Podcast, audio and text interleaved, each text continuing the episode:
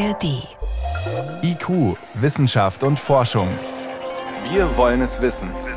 Ein Podcast von Bayern 2 in der ARD Audiothek.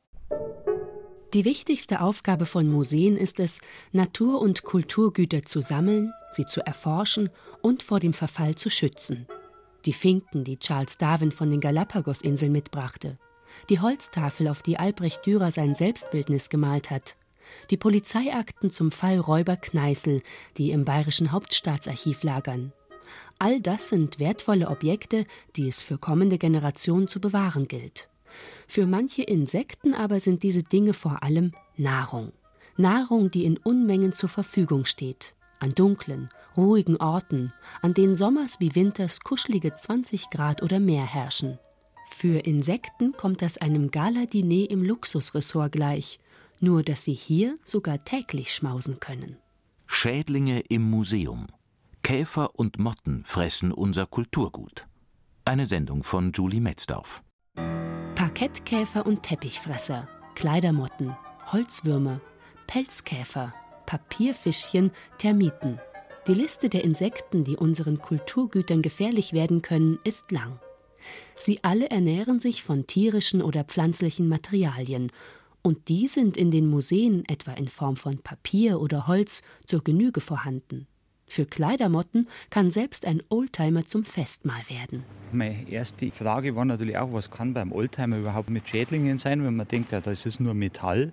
Aber die alten Autos haben ja viel Rosshaarfüllungen in ihren Sitzen gehabt. Die ganzen Bezüge sind ja aus Wolle gewesen. Das war ja echt noch Wertarbeit damals noch zu der Zeit.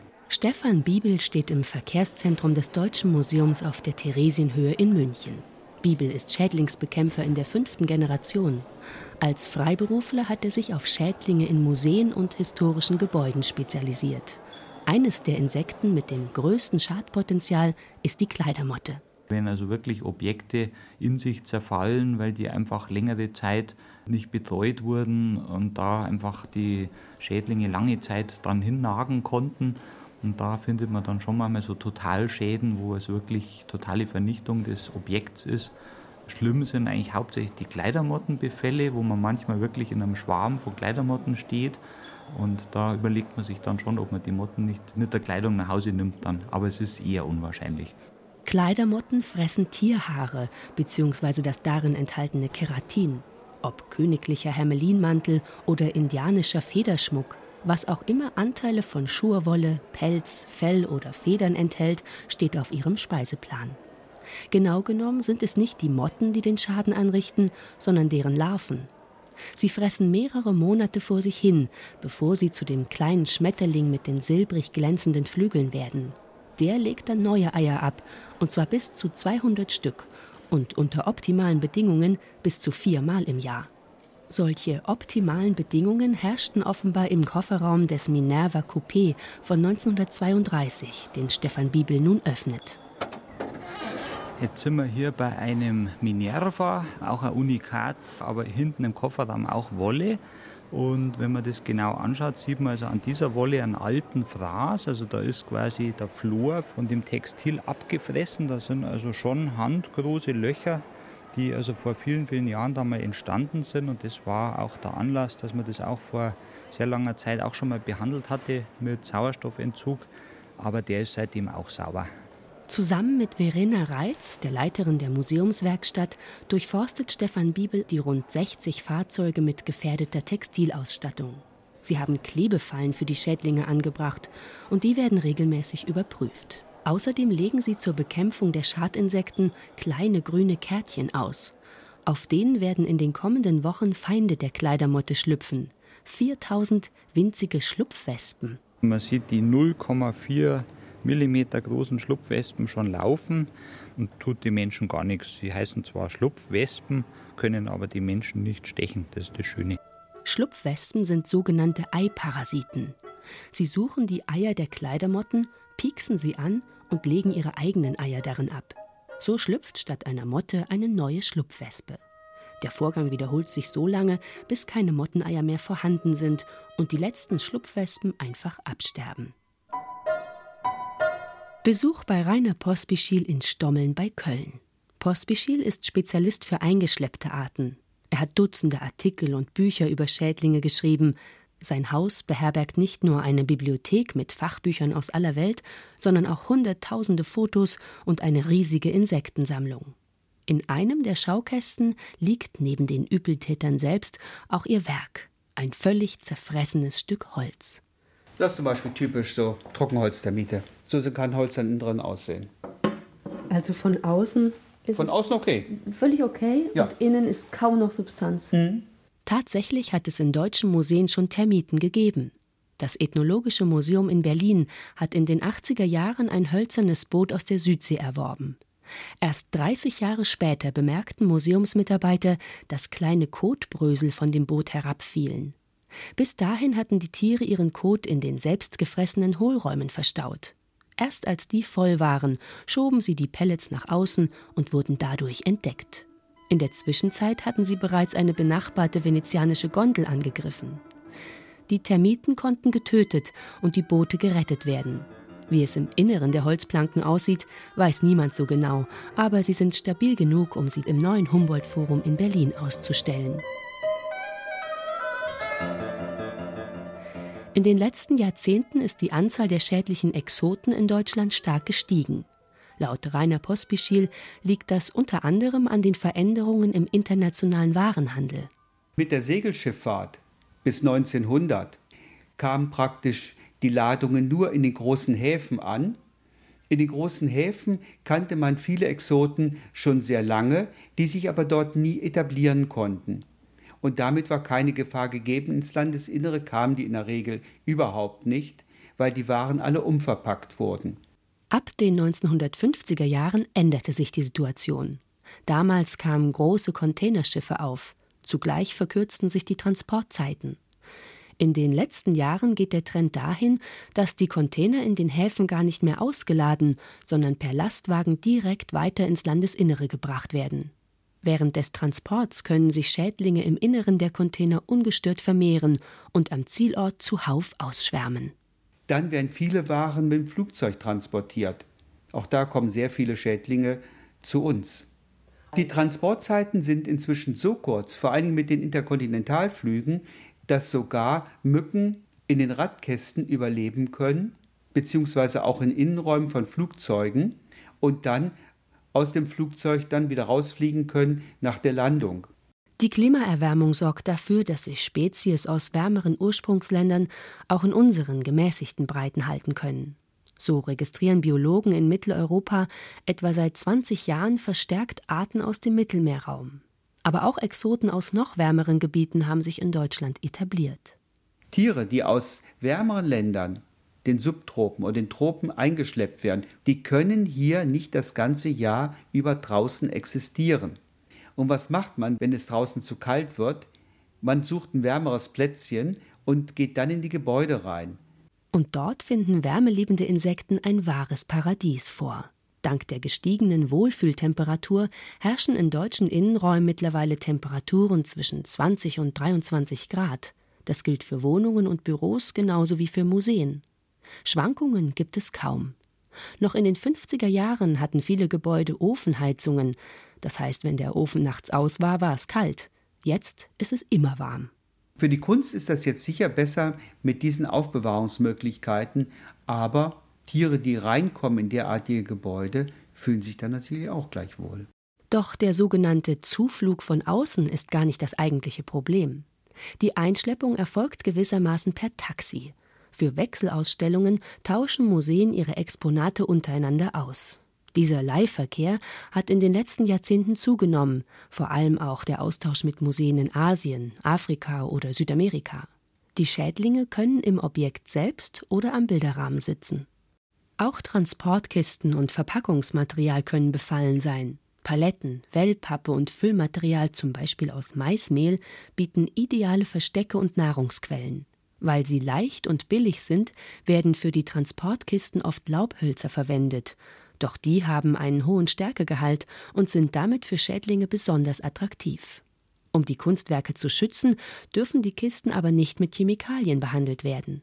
Man hat früher in den 60er, 70er Jahren dann sehr viel mit Insektiziden behandelt. Was man heute aber auch nicht mehr macht, Zum einen schädigt es die Kulturgüter, zum anderen ist es auch eine Gefahr für die Leute, die mit den Kulturgütern arbeiten. Einer der gefährlichsten Exoten unter den Museumsschädlingen ist der braune Splintholzkäfer. Er stammt aus den subtropischen Gebieten Südostasiens. Mit dem internationalen Holzhandel hat er sich weltweit ausgebreitet. Im stärkereichen Splintholz, der Nährstoffzone eines Baums, finden die Larven auch in trockenem Totholz noch genug Nahrung und können Massivholz geradezu pulverisieren. Das Bodemuseum in Berlin ist eines der wenigen Museen, dessen Befall durch Splintholzkäfer öffentlich bekannt wurde. Der Fall ließ sich einfach schlecht geheim halten. Das Museum war 2006 nach einer mehrjährigen, mehr als 160 Millionen Euro teuren Sanierung wiedereröffnet worden. Bereits eineinhalb Jahre später musste es wieder schließen denn aus dem frisch verlegten Eichenparkett schlüpften braune, bis zu sieben Millimeter große, stäbchenförmige Käfer mit keulenartigen Verdickungen an der Spitze ihrer Antennen. Nordamerikanische Splintholzkäfer. Eineinhalb Jahre lang hatten die Larven unbemerkt unter der Oberfläche vor sich hingefressen. Ihr horizontal angelegtes Zangengebiss ist dafür optimal ausgerichtet. Exponate waren nicht betroffen, trotzdem musste man die Käfer natürlich wieder loswerden. Durch Wärme kann man also viele Schädlinge bei einer Temperatur von 55 Grad zum Beispiel abtöten. Die reicht aus über gewisse Zeit, um das Eiweiß zu denaturieren, ist aber nicht für alle Museumsgegenstände gleich einsetzbar, weil es bei manchen thermoinstabilen Gegenständen zu Schäden kommen kann. Schönes Beispiel wären also Möbel mit Intarsien, wo Verklebungen sind, also Verleimungen, wo die Leime einfach ab äh, gewissen Temperatur entweder verspröden oder kaputt gehen. Also die Wärme ist nur bei gewissen Sachen wie vielleicht auch Textilien oder bei Vollholzmöbeln möglich, aber bei filigranen Sachen oder moderner Kunst zum Beispiel, da ist die Wärme nicht geeignet. Die befallenen Objekte werden dabei in eine Art Sauna gestellt, eine beheizbare Kammer, die zusätzlich mit Befeuchtung arbeitet und in der die Kunstwerke langsam wieder abkühlen können. Einen fest verlegten Parkettboden wie im Berliner Bodemuseum kann man natürlich nicht in eine Kammer legen, beziehungsweise der Aus- und Wiedereinbau wäre zu teuer. Außerdem ist Holz ein schlechter Wärmeleiter. Ist der Boden zu dick, werden tiefer liegende Larven nicht erreicht. In solchen Fällen arbeitet man mit einer Erwärmung durch Mikrowellen.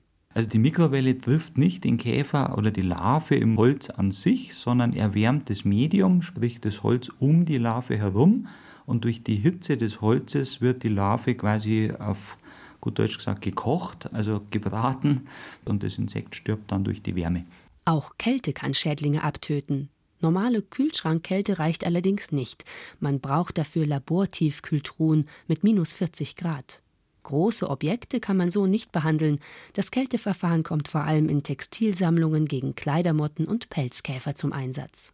Also der Rat kommt nicht nur im Museum, sondern auch an die Privatleute, dass man also seine Kleidermotten befallenen Kaschmirpullis mal auch in die Tiefkühltruhe stecken kann für zwei, drei Wochen bei minus 20 äh, Grad.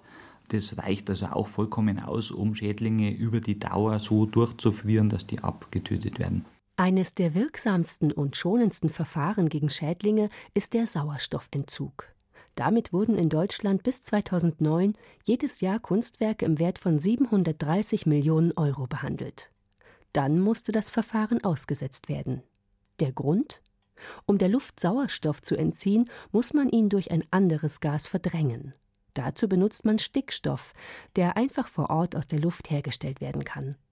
Rund 30 Museen in Deutschland hatten dazu in der Vergangenheit eine eigene Stickstoffkammer eingerichtet. Doch 2009 hat die EU Stickstoff als Biozid eingestuft, also als Stoff, der Lebewesen abtötet. Ab dann wurde es kompliziert. Stickstoff konnte nur noch aufwendig in Druckgasflaschen bezogen werden. Seit August 2023 gibt es eine nationale Ausnahmegenehmigung. Im Bereich Kulturerbeschutz darf Stickstoff derzeit wieder unkompliziert vor Ort generiert werden.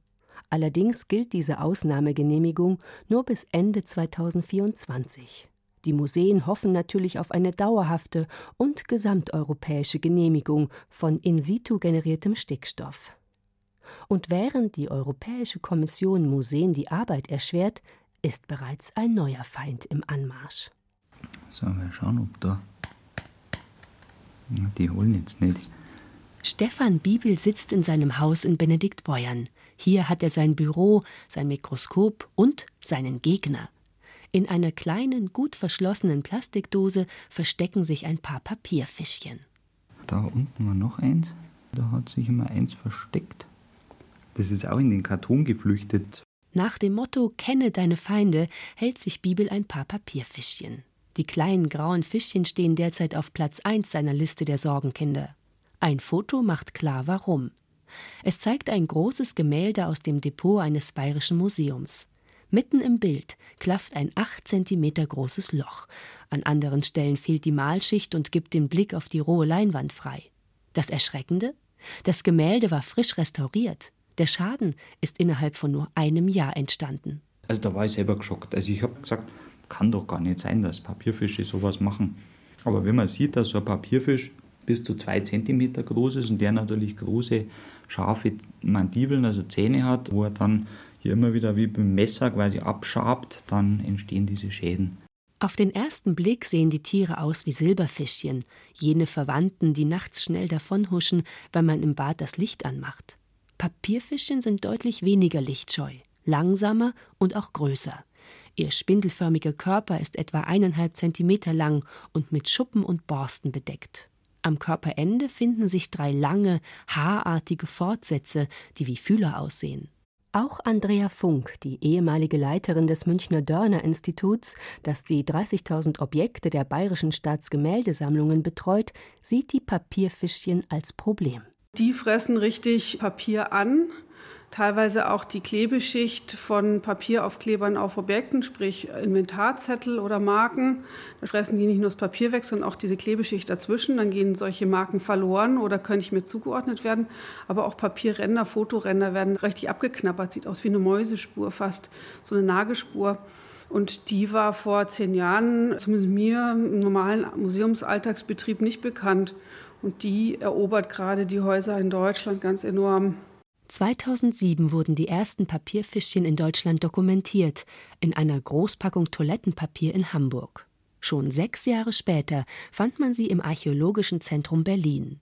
In nur wenigen Jahren haben sie sich zu einem massiven Problem in Museen und Archiven entwickelt, bestätigt Schädlingsexperte Rainer Pospischil. Am Anfang hat man ein Fischchen gesehen, hat es für ein Silberfischchen gehalten, weil die Tiere auf den ersten Blick gar nicht so unterschiedlich aussehen. Das Kritische ist nur, dass die Papierfischen ein völlig anderes Verhalten haben, dadurch, dass sie Trockenheit gut vertragen und dass sie praktisch ihren Wasserbedarf aus dem Metabolismus herausholen, das heißt bei der Verdauung von der Nahrung.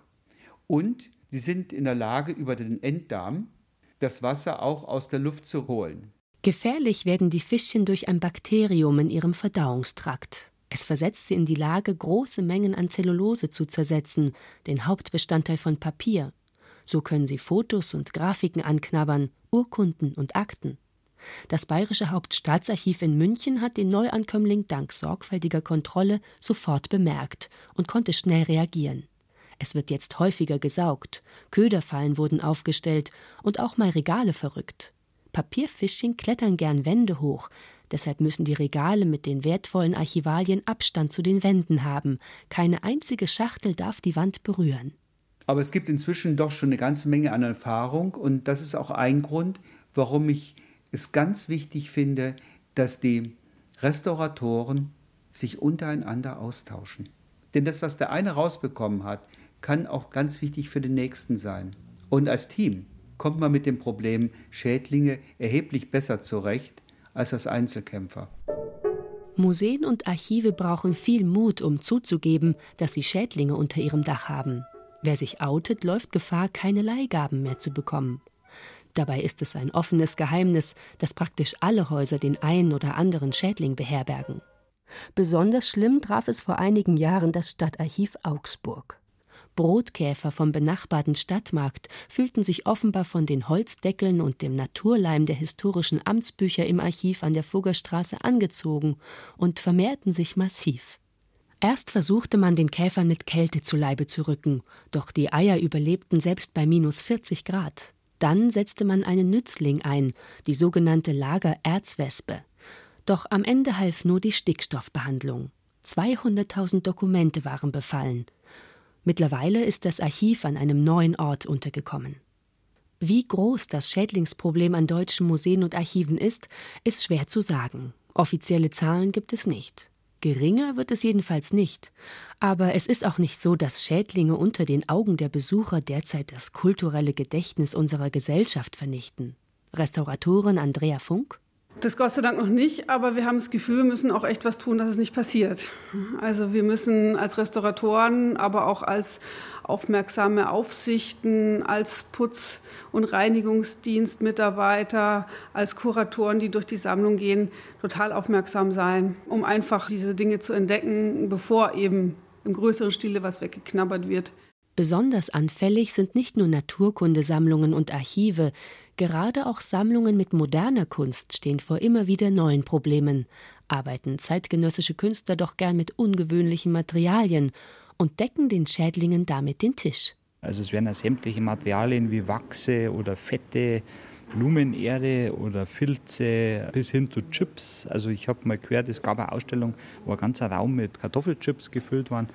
Oder es gibt äh, Ausstellungen, wo Daunen, also Vogelfedern an der Wand äh, hingeklebt wurden. Das sind natürlich oft dann auch Sachen, wo man sagt, äh, das ist ja eigentlich direkt für die Schädlinge präsentiert. Integriertes Schädlingsmanagement heißt das Zauberwort, eine Art Anleitung zum Umgang mit Schädlingen. Ursprünglich für den Agrarbereich entwickelt, wurde die Methode in den 80er Jahren erstmals auch auf unerwünschte Lebewesen in Museen übertragen. Kernidee war von Anfang an der Verzicht auf Pestizide. PCP, Lindan oder Arsen sind zwar billig, doch damals wurde klar, dass sie den Objekten und auch den Mitarbeitern Schaden zufügen können. Manche Kunstwerke in den Museen sind noch Jahre nach der Behandlung kontaminiert. In Freiluftmuseen gibt es den ein oder anderen historischen Dachstuhl, in dem man sich lieber nicht unnötig lang aufhalten sollte. Das integrierte Schädlingsmanagement setzt stattdessen auf physikalische und biologische Methoden der Bekämpfung, also auf Wärme- und Kältebehandlungen oder den Einsatz von Nützlingen. Vor allem aber setzt die Methode auf Prävention.